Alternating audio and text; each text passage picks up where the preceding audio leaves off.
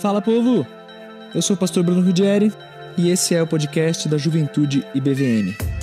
Você vai encontrar aqui uma série de estudos muito especial, ainda mais para esses dias de coronavirus. Histórias bíblicas de colapso social. Você vai poder ouvir onde, quando e como quiser. Mas faz o seguinte, se inscreve para você não perder nenhum episódio. Essa série foi gravada a partir das nossas lives no Instagram. Então vê se segue Juventude BVM para acompanhar as próprias lives, mas também para saber de tudo que acontece na nossa juventude, beleza? Deus te abençoe muito. Valeu! Abra sua Bíblia e os seus ouvidos em Salmo 137. Abra aí, por favor, a palavra de Deus.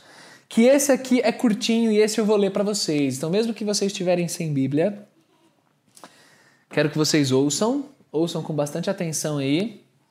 É... Baita salmo lindo, gente, lindíssimo. O que faz esse salmo ser tão bonito? É porque ele tem uma referência geográfica assim mais mais explícita que faz com que você se situe mais no, no enredo do, do salmo. Então isso, isso é bem legal, isso é, isso é bem bonito nesse salmo. É... E eu até queria, eu vou fazer a leitura aqui para vocês, e eu até queria que vocês tentassem mergulhar mesmo no contexto desse salmo, tá? Tenta dar uma, uma esfriada, ouve a leitura. É um poema, então hoje não vai ser uma narrativa, não vai ser uma história, mas vai ser um poema, que é o salmo. Então eu quero que você ouça. E e abre o coração aí, porque é bonito, cara, é bonito. Eu acho que é muito apropriado para esse período que a gente está de pandemia, hein? Essa época doida de pandemia, de confinamento, de saudade do que era, né? Então, esse salmo ele é bem apropriado. Então, antes da leitura, para todo mundo se situar, a respeito do que esse salmo fala, gente. Nós vimos na live passada a respeito do exílio. Lembra o profeta Jeremias? Cara, terça-feira eu tava aqui, ó, metralhando Bíblia aqui, ó, vários capítulos, vimos um monte de coisa de Jeremias. E, e esse salmo é exatamente num contexto do povo exilado. O livro do profeta Jeremias, ele pega um grande período da história, né, da, do povo de Deus, e inclusive também carta que Jeremias manda aos exilados. Então o pessoal lá na Babilônia recebia a carta dos profetas. E para você que não conhece muito essa nomenclatura, essa linguagem, exílio, do que, que eu estou falando, é, um momento muito importante na história da nação de Israel foi quando Deus disciplinou a nação por causa dos seus muitos pecados, da sua idolatria e tudo mais, do seu afastamento do Senhor. E Deus fez com que a Babilônia, que era um império ímpio e gigante lá da época, levasse os judeus como prisioneiros, né, como cativos, ao cativeiro né, babilônico, onde eles permaneceram por cerca de 70 anos, conforme profetizou o profeta Jeremias. Agora imagina você é separado do seu povo, da sua terra, da sua casa e é levado como escravo para uma terra distante, onde você é oprimido. E, e o pior, nem adianta você orar a Deus pedindo para te tirar da Babilônia, porque você vai ter que passar os 70 anos lá. Deus já deixou decretado que você sairia. Isso já estava certo. Então, quanto a isso, beleza, Deus já é, era um período de disciplina. Mas imagina que você faz parte dessa galera que vai passar os 70 anos. Então, se você foi com. Quantos anos você tem? 26, 28, 21, 19, 40, 50, 60. Talvez você morra lá no exílio. Talvez você passe quase sua vida toda lá. E você vai ter que aprender a se adaptar e a viver na Babilônia e a conviver com o povo de lá, a plantar ali, a, a trabalhar ali, enfim. E o exílio babilônico ele deixou marcas muito muito profundas no povo, né? Depois do exílio, alguns hábitos permaneceram na vida dos judeus, é, hábitos bem bem fortes aí que, que o exílio que deu, né? Então, a, a período muito importante. E aí no Salmo 137 acontece o seguinte, então acompanha aí, verso 1. Às margens dos rios da Babilônia, nós nos assentávamos e chorávamos, lembrando-nos de Sião. Sião é um outro nome para Jerusalém, tá? Nos salgueiros que lá havia, nós pendurávamos as nossas harpas, porque aqueles que nos levaram cativos nos pediam canções, e os nossos opressores pediam que fôssemos alegres, dizendo: Entoai-nos algum dos cânticos de Sião. Como, porém, haveríamos de entoar o canto do Senhor em uma terra estranha? Se eu de ti me esquecer, ó Jerusalém, que se resseque a minha mão direita, apegue-se minha língua ao paladar, se eu não me lembrar de ti, se eu não preferir Jerusalém à minha maior alegria. Contra os filhos de Edom, lembra-te, Senhor, do dia de Jerusalém. Porque eles diziam: arrasaia, arrasaia até os fundamentos. Filha da Babilônia, que has de ser destruída, feliz aquele que te der o pago do mal que nos fizeste. Feliz aquele que pegar os teus filhos e esmagá-los contra a pedra. E assim termina esse salmo, de um jeito bem dramático, esse salmo curto dividido aí em basicamente três sessões é o que nós temos nesse poema, né? A primeira parte, do verso 1 ao verso 4, é o lamento do povo ali às margens do rio, tendo que ser provocado, ser incentivado a cantar suas músicas. Só que eles estão numa terra estranha, então assim profundamente triste com aquilo. Na segunda parte, versos 5 e 6, é uma declaração de profundo amor a Jerusalém e tudo que Jerusalém representa, a terra deles, a pátria e o Deus que ali habita. Né? Lembra o templo e tudo mais, a gente vai conversar sobre isso. E na parte final, versos 7 a 9, é quando o salmista lembra de seus opressores, de seus inimigos e implora a Deus que ele faça justiça e que Deus seja o vingador diante de tanta dor e tanto sofrimento que esses caras passaram. Então são basicamente essas três partes do salmo, né? Esse é um salmo que nós chamamos na teologia. Na teologia, gente, o livro de Salmos ele é muito fértil, é um terreno fértil de discussão, porque existem vários tipos de salmo, né? são várias categorias de salmo e tudo mais. E esse é um salmo que nós chamamos de salmo imprecatório. Bela palavra não sei se vocês conhecem essa palavra imprecatório, né? ou imprecação. É um salmo de alguém angustiado que está clamando a Deus por justiça e por vingança. Isso é uma imprecação, é desejar ao outro, ao inimigo, né, ao opressor, que Deus pese a mão na vida dele. É, é, isso é uma imprecação e é basicamente isso que esse salmo faz. Por isso que a gente chama esse salmo de, de um dentre vários outros salmos imprecatórios. E aí, por isso que eu quero que você mergulhe um pouco na, na história desse salmo, no enredo. Né? Por exemplo, o, o livro do profeta Ezequiel, ele começa com o profeta sendo levado para o cativeiro também, preso para uma terra distante. E ele começa dizendo em primeira pessoa, né, quando eu estava junto ao rio Quebar, junto aos demais exilados, então é o profeta ali na beira de um dos rios da Babilônia, tem o Quebar, o Eufrates e tal. Dentre a, na margem ali do, do rio, e Deus fala com o profeta Ezequiel. Aqui o que acontece é semelhante, né? Você tem os judeus dentro desse contexto, então imagina isso, tá? Na margem dos rios da Babilônia, seja capaz de ouvir ali o rio correndo, a relva, galera espalhada ali na margem. E ali na, naquela vista, naquele silêncio, o que eles faziam eram se sentar e chorar. Chorar, porque as memórias de Sião, né, de Jerusalém, ainda estão aqui na mente, as memórias de como era a vida antiga, como era a vida antigamente. E agora você está tendo que se adaptar a um novo contexto de vida ao qual você não quer, que você sabe que é a mão de Deus sobre você. E você chora, cara. Você chora porque, meu, eu não queria estar aqui.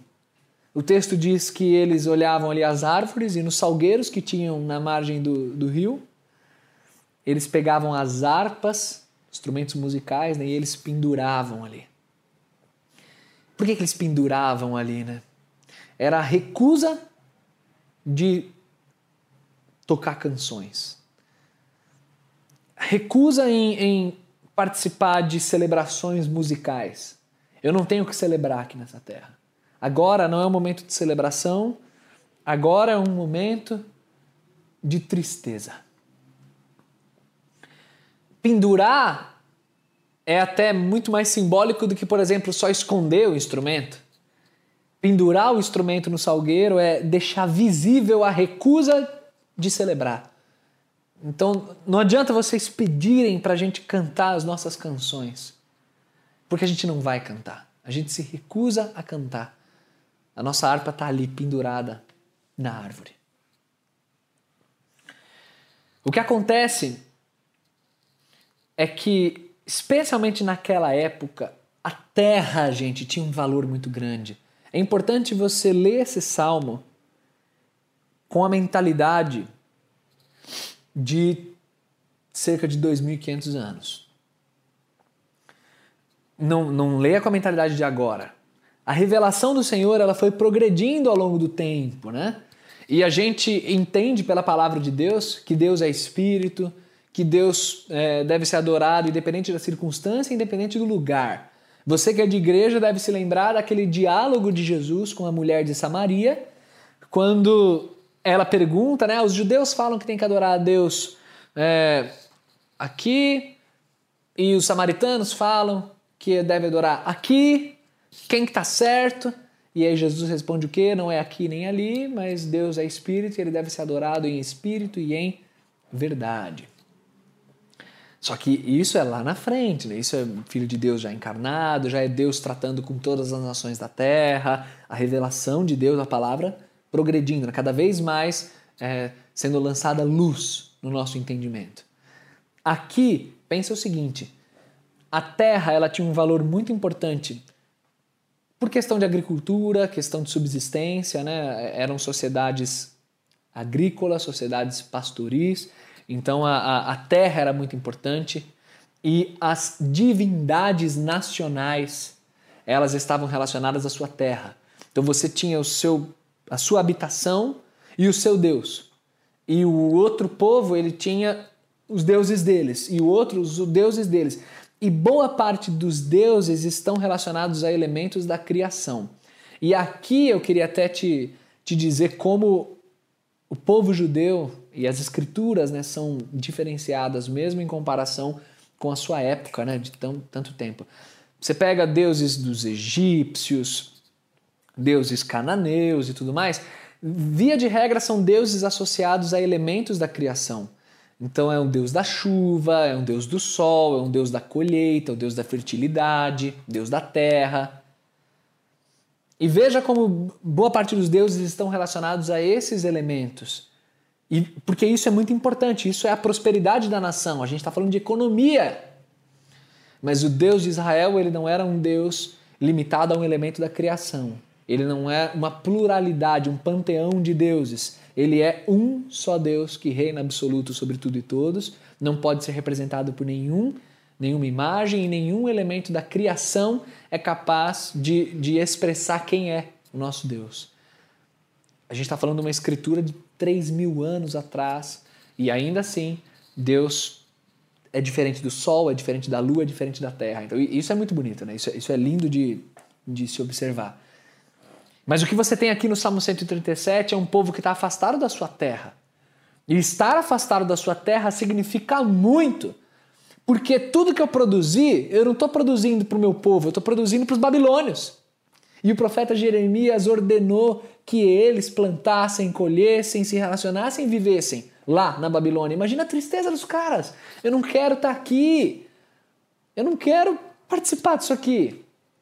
Eu quero produzir para o meu povo. Eu quero a vida que eu tinha antigamente. Como é que eu vou cantar as minhas canções? Não dá. Eu tô sofrendo por estar aqui. É isso que estava acontecendo no Salmo 137. É isso, é, é isso que eu queria que vocês conseguissem visualizar e conseguissem sentir. Perceba o zelo do povo.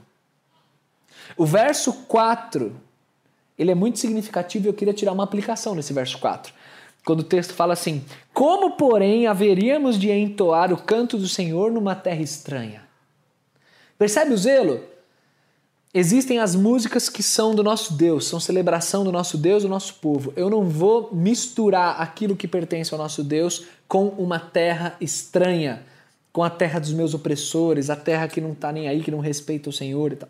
Percebe o zelo de não colocar as duas coisas no mesmo pacote? A aplicação que eu queria fazer, a provocação que eu queria te deixar é como eu, que sou, nós sabemos isso pelo Novo Testamento e por tudo que Deus já revelou a nós, eu que sou casa de Deus, o Espírito do Senhor habita em mim. Essas mãos pertencem ao Senhor, esses lábios pertencem ao Senhor, tudo que eu sou pertence ao Senhor. Como é que eu vou misturar aquilo que pertence ao Senhor com práticas desse mundo caído, perdido, em trevas, em, em distanciamento? Eu não posso fazer isso. Eu não posso misturar aquilo que pertence ao Senhor com aquilo que é estranho, que é alheio ao meu Deus. Que esse mesmo zelo que eles tinham, que a gente tenha também. Mas, cara, perceba a tristeza dessa galera. Sinta essa tristeza. A gente está num momento difícil, mas não se compara a 70 anos de cativeiro, né, opressão e tudo mais. Ainda que hoje tem se falado muito, né, eu estava vendo o jornal ontem, e acho que uma expressão que está virando comum é o novo normal, né? Quer dizer, a vida daqui para frente vai, vai ter uma outra configuração, a gente vai se adaptar impactos que a pandemia vai deixar, a gente não consegue nem mensurar, com o tempo a gente vai descobrir. Mas fato é que o que vai existir daqui para frente não é o antigo normal, é o novo normal. E dá um pouquinho de aperto no coração pensar nisso, né? Tipo, caramba, minha vida. Será que a gente vai conseguir voltar um dia a ser o que era antes? Eu imagino que talvez com mais tempo, com, com, com o correr dos anos, mas certamente algumas coisas serão tão impactadas que nunca mais voltarão a ser como eram antigamente. Então a gente vai vivenciar, vai experimentar um novo normal. E o que a gente está vivendo aqui é nas margens do rio da Babilônia, ali da opressão, do exílio, do, cativeiro, do nosso cativeiro, e orando a Deus, falando: Senhor, eu quero voltar a entoar tuas canções. Live passada eu comecei com uma canção, mas sou eu cantando sozinho aqui, vocês assistindo. A gente canta nos nossos cultos na internet, mas não é a mesma coisa de estar todo mundo junto, aglomerado, abraçado, cantando a Deus. Não é a mesma coisa. É, muitos têm dito, por exemplo, sobre ceia, né? Pastor, a gente não vai celebrar ceia, não sei o quê, papá. É, não vou entrar nisso nessa live. Existe uma explicação muito simples, mas vai tomar tempo nosso aqui. Mas um dos aspectos que eu quero destacar é que a ceia é a celebração, a ceia é a alegria, a ceia é o símbolo máximo de comunhão e a gente não está tendo agora a comunhão no seu auge, presencial. É, vamos deixar para tomar a ceia junto, sim, de novo. Mas quando a gente estiver de novo todo mundo junto. Agora a gente está no nosso exílio. Lembrando do passado, lembrando de Sião. Né? Quando chega no verso 5 e verso 6, essa segunda parte do salmo, o que você tem é uma declaração lindíssima de amor se eu de ti me esquecer, Jerusalém, que a minha mão direita se resseque, que a minha língua grude no céu da boca, se eu não me lembrar mais de ti. Gente, isso aqui é uma figura de linguagem. A gente está falando de um poema, de um salmo. Isso aqui é o que nós chamamos de sinédoque. Olha aí, hein? estudantes de português, galera do vestibular aí. Eu falei, eu falei a palavra sinédoque, apareceu para mim tipo uh, umas cinco pessoas saíram assim da, da live. Só de ouvir a palavra Sinédoc. Tipo, ah, não, não dá. Sinédoc, de, deixa eu passar para ver outras coisas. Sai desse Instagram. O Enem tá nesse embate aí, né? Parece que vai ser adiado, meio por fora aí. Mas vocês do vestibular, o que é Sinédoc, né? Uma figura de linguagem semelhante à metonímia, né? É, ou a mesma coisa, depende do entendimento. Mas é a ideia de substituição, né? é, metonímia, tipo, você fala li, é, eu li José Saramago, né? você não leu José Saramago, José Saramago é o autor, você usa o nome do autor para se referir à obra, isso é um exemplo de, de metonímia. E a sinédoca, que também tem essas substituições, é, o que você tem aqui é a mão direita e a língua, essas duas partes do corpo sendo usadas para se referir ao que essas duas partes representam. A mão representa todas as ações, a mão direita representa a destreza, né? Olha a palavra destreza, né? de destro, maior preconceito contra os canhotos, né? Isso vem de antigamente. Mas a mão direita representando habilidade, destreza, ações, e a língua representando palavras. Em, outra, em outros termos, o que o salmista está dizendo nesses versos 5 e 6 é que Jerusalém, se eu me esquecer de ti,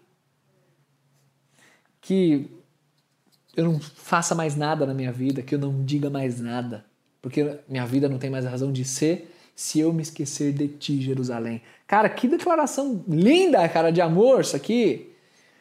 E é óbvio que quando ele fala de Jerusalém como um exilado em terra estrangeira, ele está pensando sim na sua própria pátria. Eu quero voltar a morar na minha cidade, eu quero voltar a conviver com o meu povo. Mas ele está pensando também em tudo que Jerusalém representava.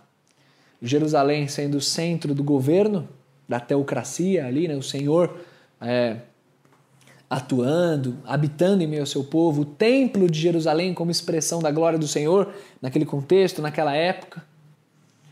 E aí o salmista fala assim no verso 6, o finalzinho do verso 6 eu acho também assim, cara, que coisa linda. É, que eu perca a minha mão direita, né, que eu perca a minha língua grudada no céu da boca, se eu não preferir Jerusalém à minha maior alegria. O que ele está dizendo, em outras palavras, é: Jerusalém é a minha maior alegria. Se eu tenho uma alegria nessa vida, é Jerusalém, não tem outra. Por causa de tudo que Jerusalém representava. E é aqui, pequeno gafanhoto, que eu quero aplicar esta palavra a você também, te perguntando se nesse momento de cativeiro você consegue descobrir no seu íntimo que o Senhor Jesus é a sua maior alegria. Porque o negócio é o seguinte: a gente já cansou de cantar diversas músicas que o Senhor é meu tesouro, que o Senhor é minha alegria, que o Senhor é tudo que eu possuo, que o Senhor, o Senhor, que o Senhor Jesus é a minha vida, que eu morro por Jesus, que Jesus, que eu respiro Jesus, porque o dia mais feliz da minha vida é a conversão, porque o Senhor. A gente fala isso direto diversas vezes. E o ponto que eu quero te provocar é que você está aí no seu exílio. Eu imagino que você esteja triste, esteja lidando com. Cara, essa quarentena, dois meses, está pesando. Eu tenho ouvido alguns de vocês, tenho conversado com alguns de vocês né, que estão dizendo: Pastor, tá, tá ficando embaçado, cara. dois meses tá difícil, tá. Não sei, tá assim, tá assado. É normal, beleza, todo mundo está sofrendo em alguma medida. Mas o meu ponto é assim: se você tiver um escalonamento das suas alegrias, né? Alegria número um, alegria número dois, alegria número três. Se a sua alegria número um continua intocada,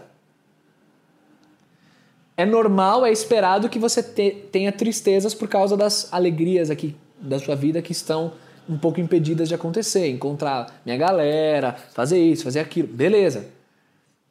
Ter algumas tristezas? Ok. Mas o que não é admissível é você ter uma tristeza tamanha que te derrube. Que você esteja lidando no seu íntimo com pensamentos de morte. Que você esteja lidando com incapacidade de levantar da cama, com falta de vontade de fazer qualquer outra coisa, totalmente derrubado.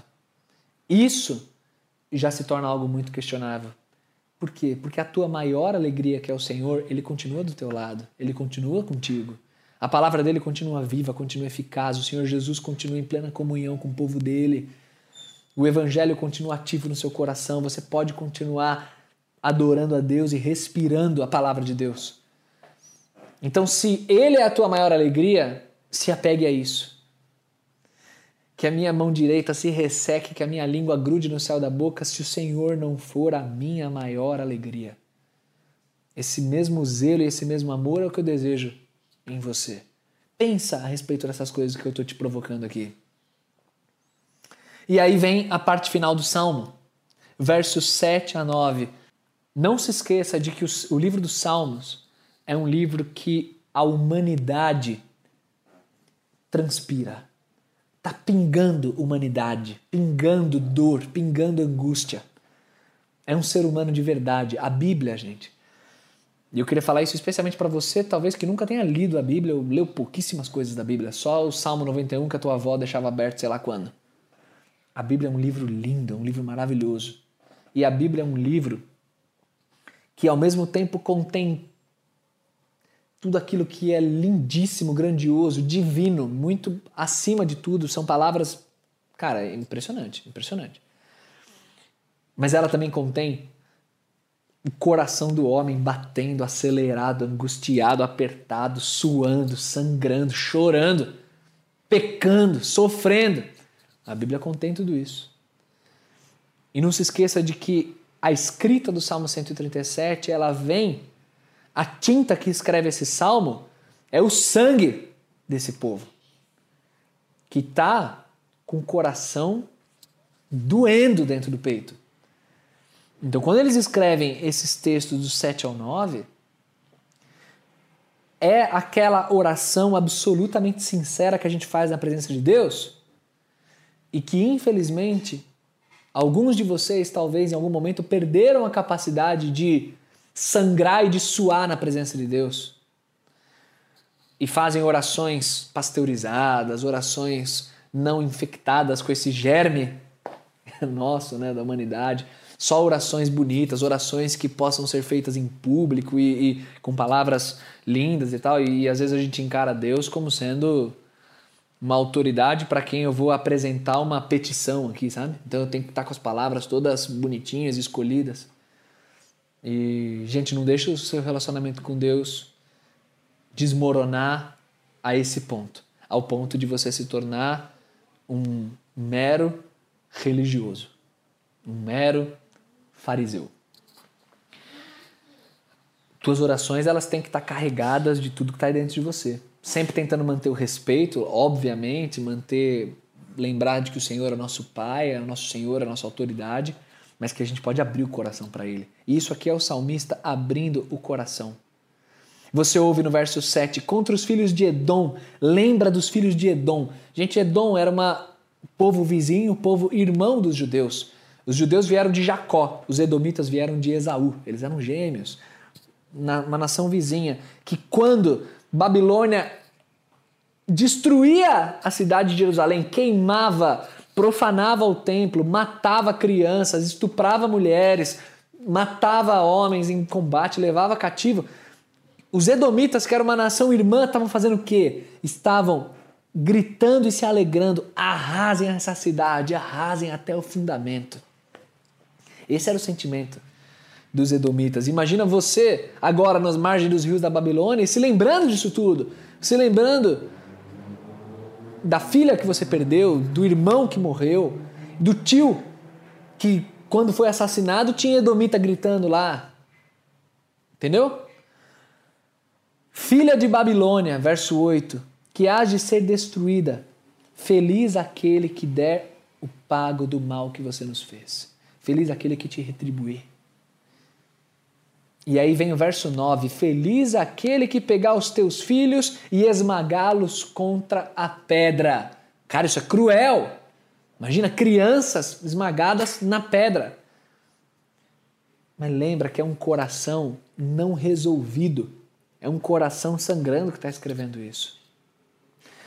Isso é um salmo imprecatório. Você está desejando que Deus faça justiça. E esse é o pulo do gato, esse é o detalhe. A minha oração é que Deus faça justiça. Eu digo para Ele tudo o que eu estou sentindo, mas Deus naturalmente vai filtrar tudo aquilo.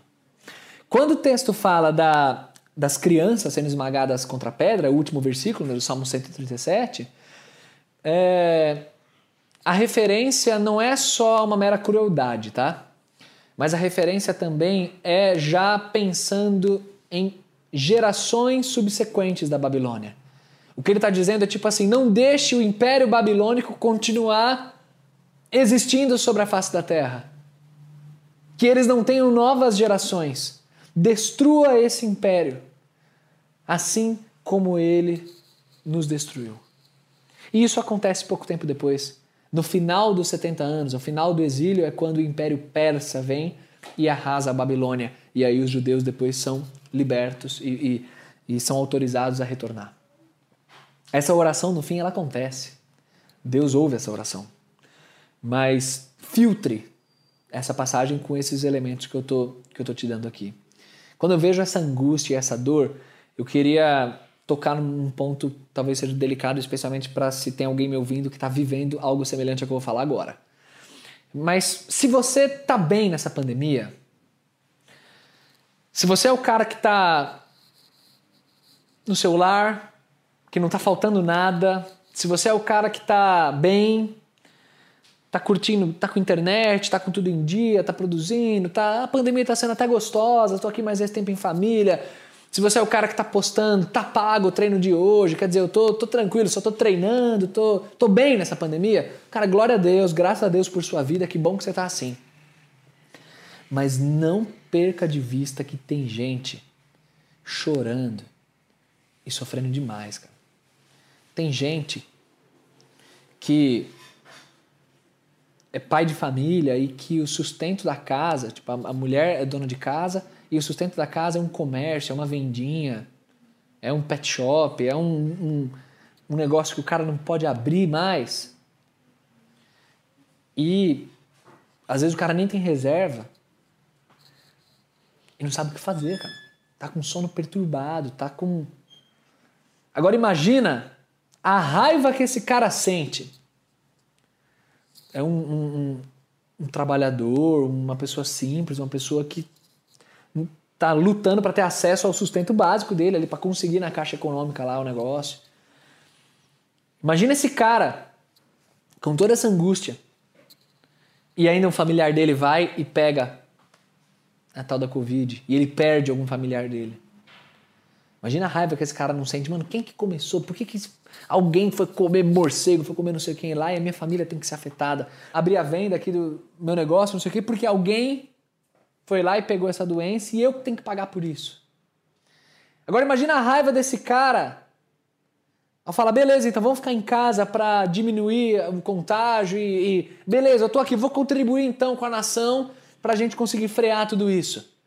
Aí ele liga o jornal de ontem, eu fico imaginando um paraense que liga o jornal de ontem e eu vi que numa das cidades lá que estava em lockdown, em lockdown, não é tipo sugestão de isolamento, é lockdown. 5% da população ficou em casa, 95% foi para as ruas. No dia de ontem, isso. Dado de dia de anteontem. Aí imagina o cara, mano, então tá bom, vou ficar em casa para passar logo isso, e eu tô aqui, e 95% tá na rua e. Entendeu? Imagina a angústia, a raiva, a tristeza, a depressão, o choro, o sono ruim, a ansiedade. É, é disso que eu estou falando. E é perfeitamente natural esse cara se derramar na presença de Deus e falar: Senhor, faz a tua justiça, pesa a tua mão na vida lá do, do, da autoridade lá de Rondonópolis, interior do Mato Grosso, estado da minha mulher, que compraram respiradores e o que chegou lá foram monitores um golpe. Cara, que criminoso é esse no meio de uma pandemia? Senhor, pesa a mão desse vagabundo que fez isso, entendeu? A raiva. É disso que eu tô falando. É natural. É natural a gente se sentir assim.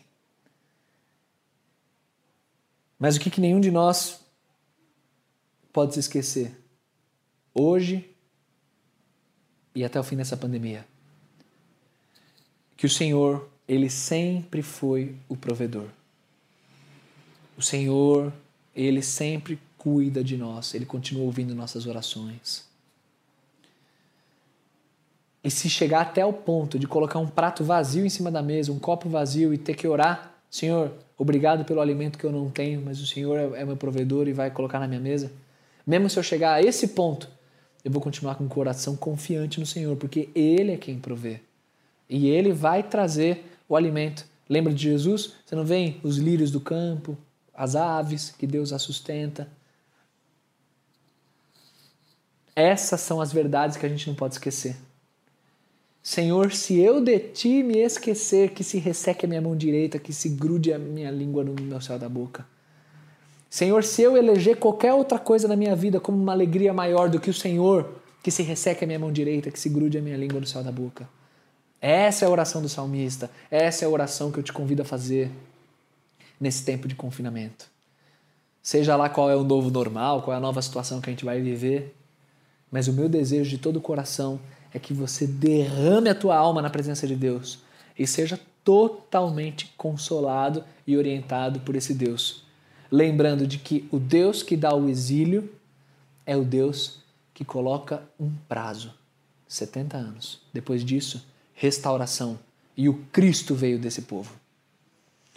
O Deus que dá a pandemia, estamos há dois meses aí em confinamento, estamos perdendo pessoas, estamos vendo pessoas ficarem tristes por desemprego, isso e aquilo, mas é o Deus que coloca limite. Ele coloca o limite na criação, ele coloca limite nos oceanos, como a palavra diz, e ele coloca limite ao sofrimento.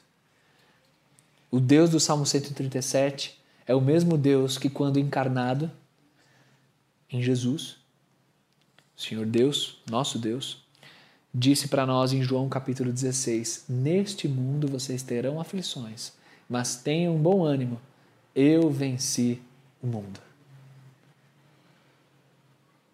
É nisso que a gente tem que se agarrar. É a respeito disso que as nossas canções têm que orbitar. Gente, que Deus nos abençoe nesse confinamento e nos ajude a continuar amando profundamente o nosso Deus e tendo o coração cheio de esperança na graça dele, né? Vamos orar? Pai, te agradeço, Senhor, que a tua palavra é poderosa, Senhor. Te agradeço porque o teu Espírito Santo é perfeito, nos conduz em adoração e refresca a nossa memória do amor que o Senhor tem por nós.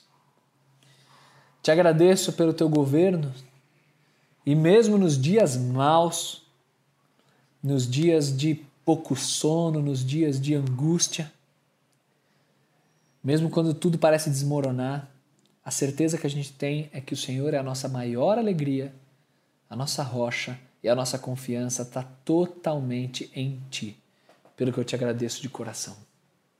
Nós te adoramos, Senhor. Obrigado por esse salmo lindíssimo da Tua palavra. Gruda, Senhor, essa palavra no nosso íntimo e enche o nosso coração de satisfação a cada dia. Recebe, Senhor, cada uma dessas lives como um tempo de adoração, Senhor vigésima live no dia de hoje. Que alegria participar de tudo isso. Que alegria vai ser daqui a anos olhar para trás e contar essa história, lembrar desse período e te agradecer. Obrigado pela vida de cada um, Senhor. Se manifesta na nossa vida. É o que nós te pedimos e te agradecemos em nome de Jesus. Amém, Pai. Amém, povão? É isso aí. É... Domingão tem nosso culto, manhã e noite, não se esqueçam. Nove da manhã, seis da tarde.